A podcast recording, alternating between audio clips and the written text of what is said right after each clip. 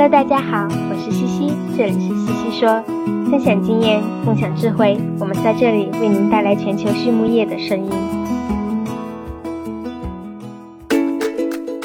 感谢西西说的合作伙伴们：英赛特解决肠道问题，美国达农威公司值得信赖的营养与健康专家，优宝生物、三和药业让健康养殖更简单。隆昌动宝十七年专注研制天然提取添加剂，引领畜牧业节能优产。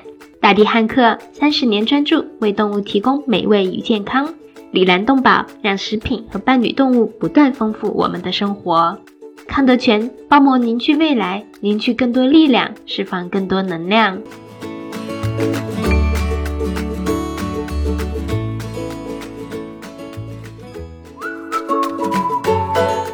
英赛特解决肠道问题，赛金素广谱四用抗菌剂，抗菌性能超强的肠溶型中长链脂肪酸，可肥酸五零，真正的肠溶苯甲酸，高剂量替代氧化锌，单保八零，无色味，水泡不变色，不反应型单宁酸制剂，钻石菌抗菌性能超强的益生菌制剂，高效产酶促消化，防治虾白变病，防流胃酸中毒，苯甲酸钙高效抗腹泻的酸化剂，促进乳猪采食，改善蛋壳质量。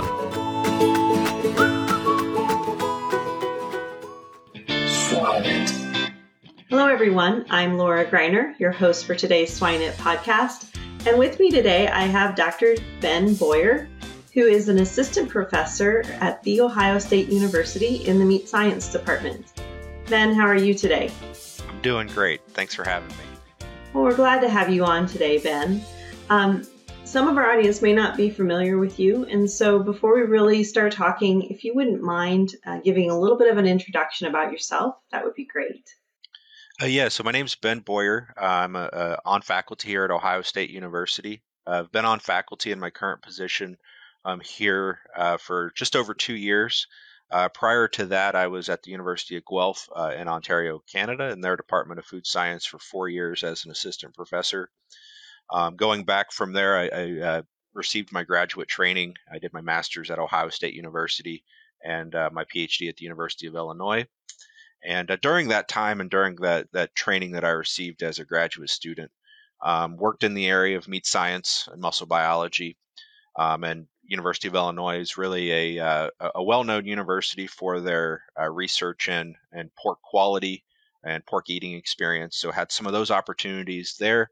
And then when I began my uh, career as a, as a PI um, and as an academic researcher, um, continued some of those opportunities within the pork industry um, working with uh, both maybe ways that we would manage pigs uh, during the finishing phase, uh, fresh pork quality, um, as well as further processed uh, meat quality as well. Perfect.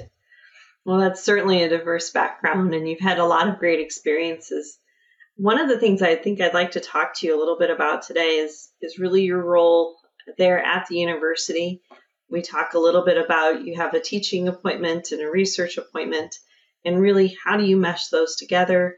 And then we'll also talk a little bit i think at the end towards you know how do industry and universities work together in terms of creating those those common goals when it comes to research.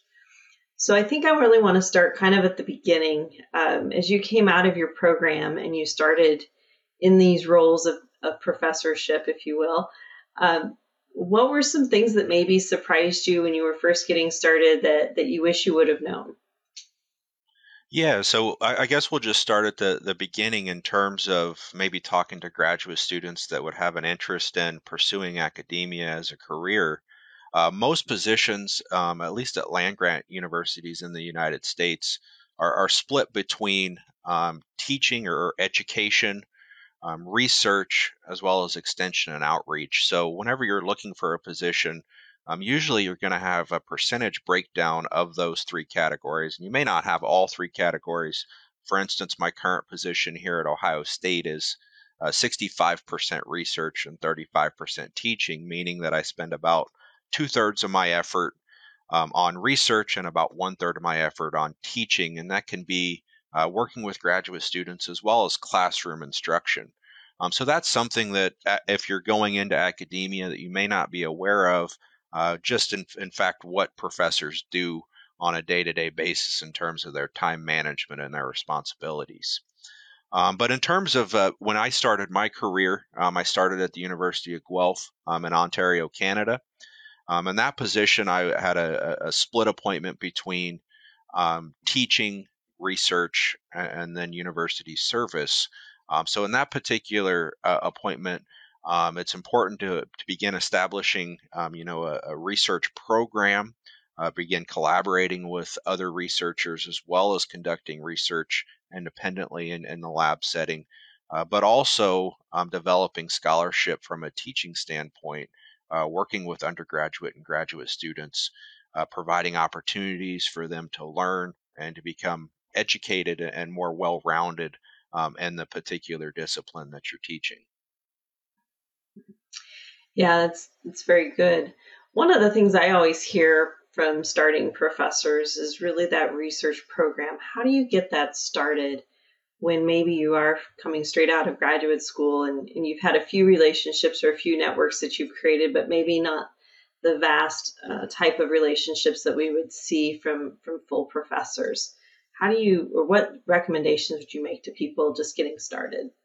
Yeah, it's very similar to uh, to maybe going into private industry and um, you know, uh, a, a, certain employer may want five to 10 years of experience. It's very similar with funding agencies wanting uh, that documented success or documented ex- experience for a particular topic. So that's one of the most challenging things is finding funding uh, for your research and indicating, hey, I have the, the, the tools and the knowledge necessary to uh, accomplish these research objectives. Um, so I would encourage new new professors or maybe graduate students that are looking to go into um, academia um, to really tailor their experiences during their graduate program and be able to learn how uh, how to conduct um, you know experiments, whether that be at the farm or in a benchtop lab setting, um, and then be able to put those experiences on paper and uh, be able to explain um, how you're going to conduct research um, as well as um, how you're going to take that research to the next level and actually share it with others and make an impact to the industry or to the scientific community. Yeah. One of the other things I always think of too is when you first get started, you may not be able to compete for those USDA grants, but can you potentially get on a another person's USDA grant and be a co-PI to start to get your your name out there and, and show that you have the capability of being a part of a program um, or working with industry or commodity groups. And so sometimes I think that might be the easier way for some of our, our younger stu- professors to get started. Just some smaller trials, um, get some dollars in, in their pocket and start to build that portfolio. What experience have you had working with the industry in doing such a thing?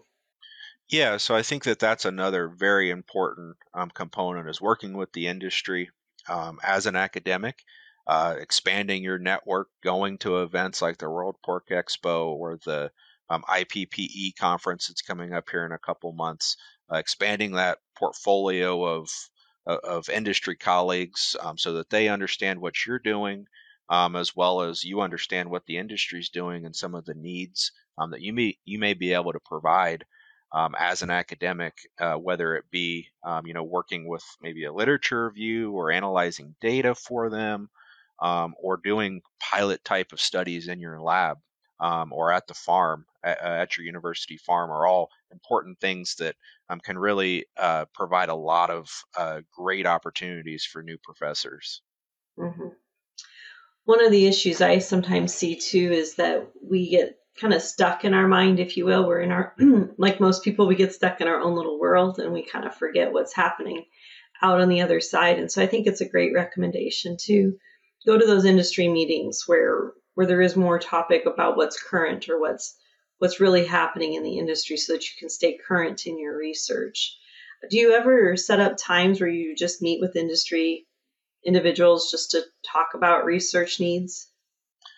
Um, I, I wouldn't say specific meetings, but um, uh, there are several industry professionals that I talk to on the phone on a regular basis um, that may just call to, to see what I'm working on, or they may call with, you know, questions within their packing plant to say, hey, I'm experiencing this challenge from a meat quality standpoint or maybe a, a fat quality standpoint?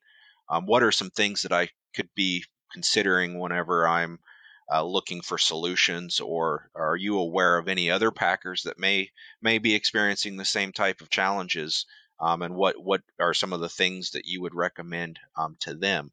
Um, so I think that that's a, a, great resource that academics can provide, um, just in terms of a, a, completely outside third party type of opinion um, with certain challenges. So um, I, I, wouldn't say I have regular meetings, but certainly have uh, you know constant communication um, with with individuals in the industry, and, and oftentimes I use that as an educational piece as well.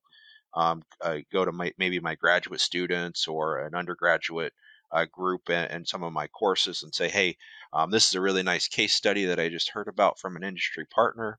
Um, what do you think's going on, or maybe in your future, if you were presented with this challenge, um, what would be some solutions that you might be able to think of? Mm-hmm. Yeah, you actually hit the next question that I was going to ask you, and it was really about how do you tie what you're doing in the research realm into your academic appointment because you do have both in your in your assignment. So how do you besides the case studies, how are you pulling in knowledge from research and industry into the classroom?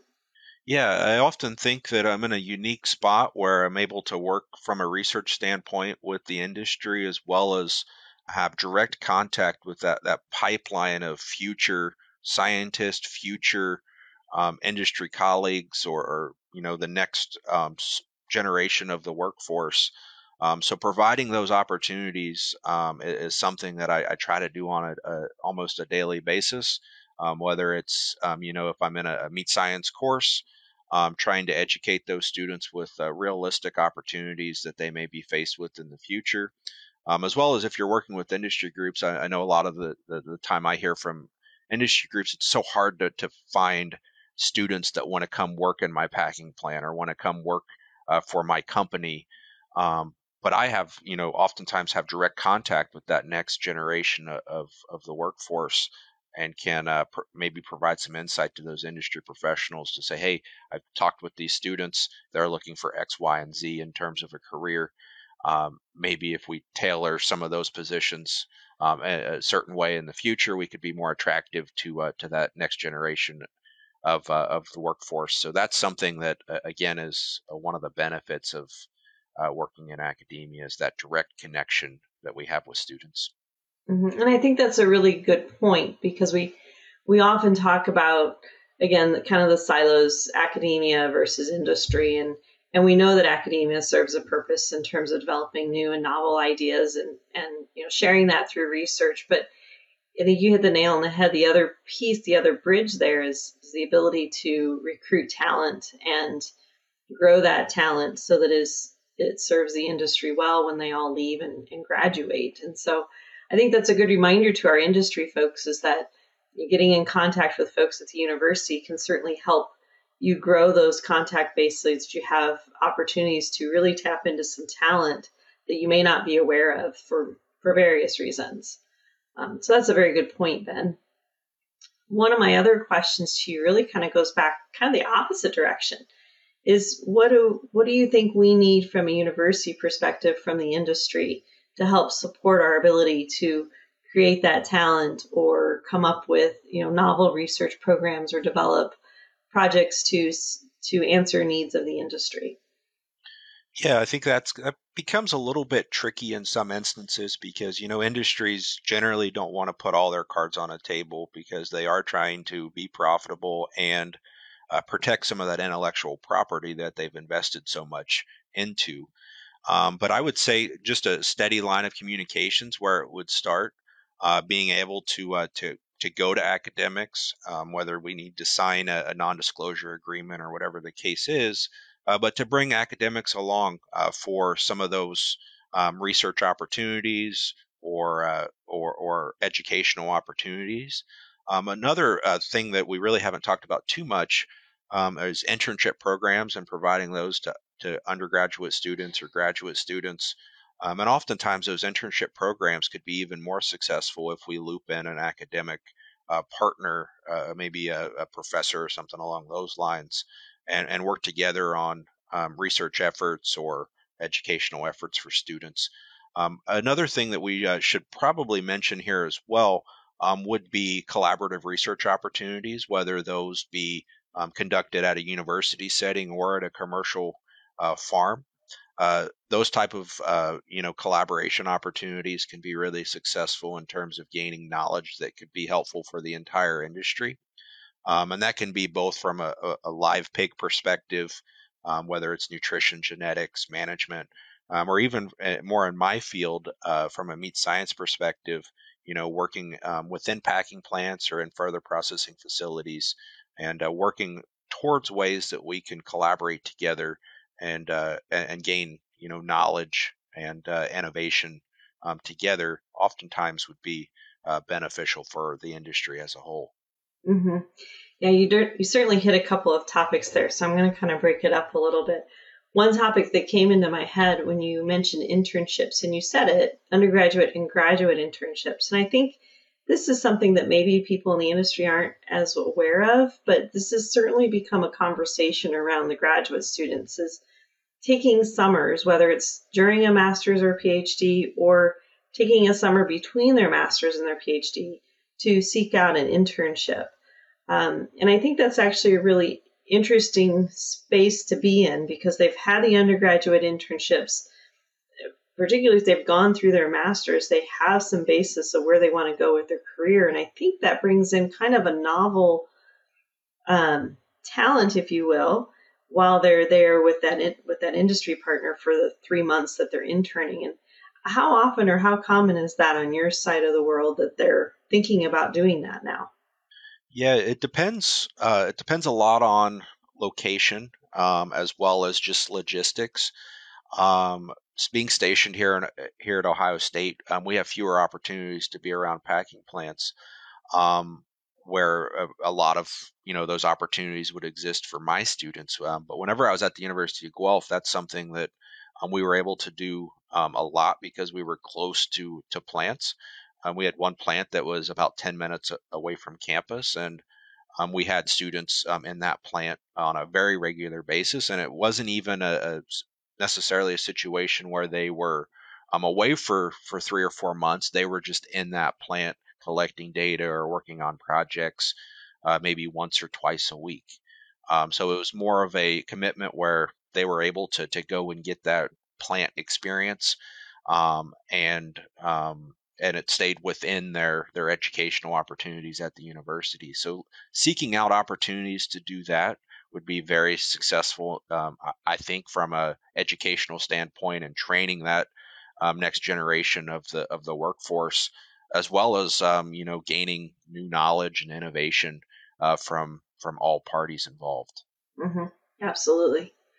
One of the other pieces that you you hit on um, in the that previous question was the collaboration between industry and university, and you were talking about trials and one of the things that came to my head was sample size.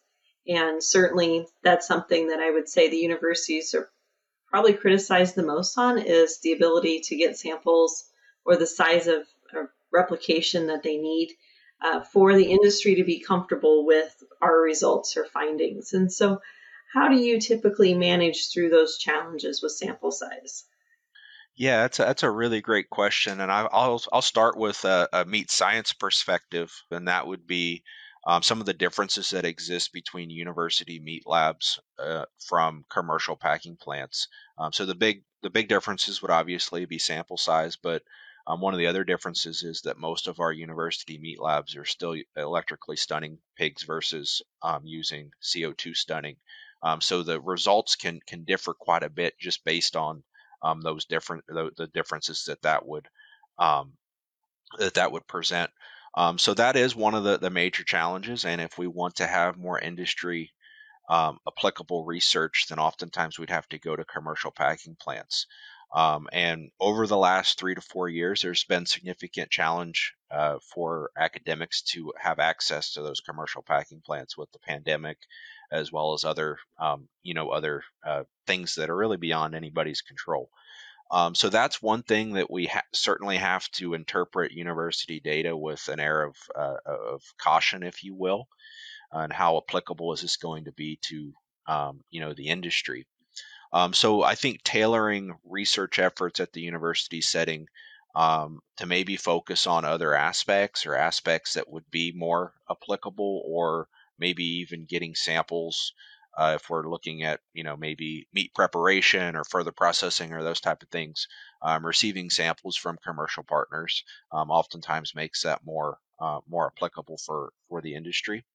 Um, in terms of just sheer sample size, um, that is one thing that we um, we certainly are are challenged with in most universities is having um, you know uh, sample size that would be uh, both statistically appropriate for analysis, um, but also sample sized where the dynamics in a, a pen of pigs that's maybe 10 or 20 pigs is very different than what we'd see in the industry where maybe we have 80 to 100 pigs in a pen.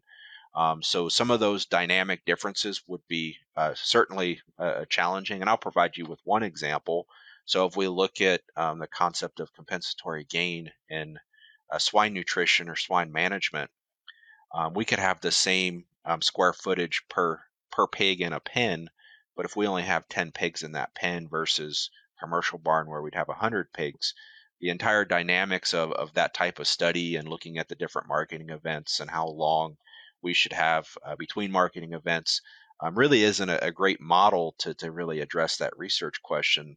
Although many university researchers have tried to address that, something that is certainly better suited in a in an industry setting where um, we're able to have access to pigs like they would be raised typically in the industry. Yeah, I would agree, and I think you know one of the things that I find too is that you know coming from industry, keeping that open mind, right? So it wouldn't be uncommon for me to go to a barn that did not have any research experience and certainly wasn't set up in a way to capture individual feed intakes or or even deliver feed to an to an individual pen or an animal. And so, uh, but sometimes those farms are needed for various reasons, whether there's a certain health status or they're being transported to a certain uh, packing plant that we're able to collect data from. And, you know, one of the things I always thought that was important in those relationships is just to keep an open mind. You know, many times people want to help, but they may not quite realize how much they have to to do or add to their barn, whether it's gating or feeders or extra bins and etc. But um, I was able to find opportunities though where we could do research trials on what I would call commercial farms and still get some relatively good data. Um, but I do think that if you're in that space, it's it's really important to reach out to somebody at the university level uh, who does research on a regular basis to kind of help you form those projects. Um, I don't know if you've had much experience with that, but that was certainly something that that I saw when I was out in the industry.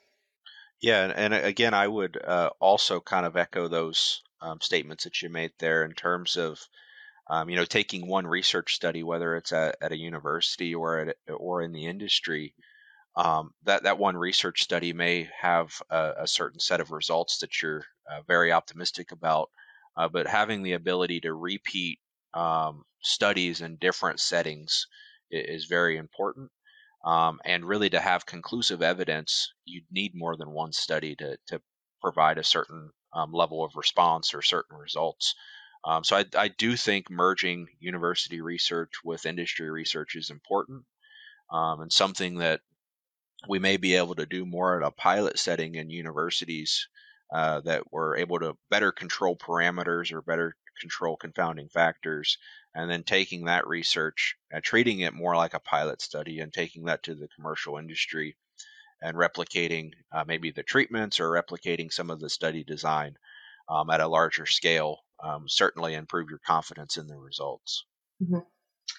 Well, you've been talking about research and, and projects and results, and just out of curiosity, are there a few studies that you would like to share with us today that you feel are industry relevant or ones that maybe fit the examples that we've been talking about today? Yeah, yeah, certainly. So I, I made a, a, a, a, notepad here with uh, just some of the studies that my team's working on, and and our team here at Ohio State, we work on a variety of different um, research initiatives, both uh, in terms of the in terms of pork, uh, beef, and poultry. So we're not just limited to pork, but a few of the things we're working on right now is revisiting some of the uh, principles of muscle myology um, throughout the pork carcass. So oftentimes we think of fresh pork quality, um, in terms of loin quality um, when we ignore the rest of the carcass. Um, so even if we're doing large genetic studies, we may measure loin pH, uh, maybe marbling in the loin, and say, hey, we're improving quality or we're um, you know making negative impacts on quality. Uh, but it's important for us to realize that that loin primal, especially a boneless loin, it's it's only going to make up a, a, a, small portion of that carcass, and quality w- throughout the other muscles in that carcass is also important to consider.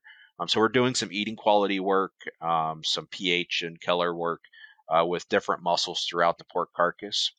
Um, another one of the major aspects that my group focuses on is further processing. Um, so again, we think about the the meat that's coming from that pork carcass and what its ultimate destination is. Um, around 75% of that pork carcass is going to further processing, whether it be bacon, sausage, ham, um, you name it. Um, so, investigating further processing quality, um, both uh, quality of raw materials as well as uh, investigation of new processing techniques, um, new ingredients that we can use um, in processing, um, I think uh, is fairly important. Um, I know that uh, looking at ingredients that can make meat products healthier and more sustainable something that my group's are really focusing on right now, whether that be adding um, ingredients that, that would make shelf life of, of meat products, uh, improve shelf life of meat products, or um, adding ingredients that would uh, would help supplement um, an already very healthy product, uh, but maybe adding things like dietary fiber or anti or uh, uh, pro-oxidants and those type of things um, that would uh, would certainly help boost um, health of the of the consumer are, are things that we're looking at. Um, but but yeah, several different interesting topics within within the pork sector are underway. Yeah, absolutely. I think that could be a whole nother podcast in itself, right? Meat quality and and how do we work through not just at, at, harvest, right, but as you talked about, further processing of the product. And so that, like I said, that could be another whole hour conversation, and I think that would be fascinating. Um, but unfortunately, our time is about up. So one of the things I'd like to ask you um, is to really kind of summarize a few key points that you'd like our, our listeners to take away from today's conversation. Yeah, hopefully uh, the listeners today. Um, I, I, know we have a, a range of listeners, but uh, maybe future graduate students, just to speak, or graduate students that are going to be future academics. Uh, certainly, to to not don't be afraid to reach out to uh, to new professors for advice. Um, we've we've uh, gone through some of the challenges that you may be facing in the next year or two uh, recently, so we could certainly help with the transition from graduate school um, to to a PI. Um, but also, I'd like to speak, uh, I guess, on behalf of an academic um, to industry groups, and um, hopefully, uh, industry groups will will uh, be comfortable reaching out to academics, and uh, you know, maybe things that we can do to help um, some of the the challenges that you're facing on a on a daily basis, or um, challenges that you're facing in your um, in your uh, I guess entity or industry group that um, whether it be um, you know specific questions or if you just want to reach out to see what goes on in our world. Um, certainly, uh, love to hear from industry groups. Very good. 美国达诺威公司是全球酵母培养物生产经营领域的领导者。超过七十年来，达诺威产品的有效性和一致性已经反复得到市场和生产实践的验证。达诺威酵母培养物通过抵御应激的袭扰，改善和维护免疫健康和消化健康，来提高动物的生长和生产性能，以及确保畜产品的食品安全。达诺威始终致力于追求技术的创新和更好的质量，为养殖场和饲料厂等类型的。客户提供经济有效且可持续发展的解决方案。Well, as you kind of know, because I know you've listened to some of our podcasts before, is now is the time that we ask our guest speaker a few questions that we ask all of our guest speakers. The first question I'd like to ask you today is Do you have a swine resource that you would recommend to the audience? Yeah, so that's a, that's a good question, and I was going through multiple different options here. Um, but I'd have to say the one that I probably use the most, and I only use it for about two or three minutes at a time, would be the Meat Buyer's Guide. Um, so that is a book that uh, that has all of the cutting specifications that we use here in North America, um, and that's one that, that I it's on my bookshelf and I, I pull it down uh, pretty regularly. Mm-hmm. Very good. How about something that's not related to pigs? Is there a book or an audiobook that you would recommend to the group? Yeah, so in terms of books that I'm currently reading, um, so my wife is expecting in March uh, with our first child. So I've been reading a lot of, uh, I guess, uh, what to expect when you're expecting or those type of books. And I've read one uh, recently called The New Dad's Playbook, which was written by an NFL player uh, by the name of Benjamin Watson. Um, and it's, it's really good, really informative. Um, and I've enjoyed uh, reading and learning. you know, I teach an animal physiology course and I keep telling my wife, I know I, I lecture about pregnancy and parturition, uh, female reproductive system, so I know all these things, but I still learn quite a bit whenever I'm reading the uh, what to expect when you're expecting books. Oh, that's fascinating. Well, congratulations, Ben, on your upcoming child. That's that's always an exciting time. And but the last question I'd like to really ask you kind of focuses around uh, if you can think of somebody in your life that you define as successful Success looks different to everybody, so however you define it. What's a trait about that person that you think has allowed them to be successful? Yeah, so I'll, I guess the first person that came to my mind was my uh, my supervisor whenever I was doing my master's and PhD, Dustin Boler, and I would uh, describe him as just being extremely genuine. Um, so he's somebody that you could just have a genuine conversation with. Um, the you know his uh, his way about you know answering questions or just having a simple conversation um, is just incredibly genuine. So I would uh, I would say that that would be the defining characteristic I would describe um, in a person. So just making sure that you follow through um, with action whenever you you say things, and um, you know just uh, just being a, a, genuine person and being honest and trustworthy and those type of uh, th- those type of things. Yeah, that's a perfect trait to have for sure. Well, Ben, it's been a wonderful time visiting with you today, and um, I certainly want to thank you again for being on the podcast today. For our audience and listeners, um, this is Dr. Ben Bohrer, who is at the Ohio State University in the Meat Science Department. Ben, thank you so much for your time. Yeah, thanks for having me.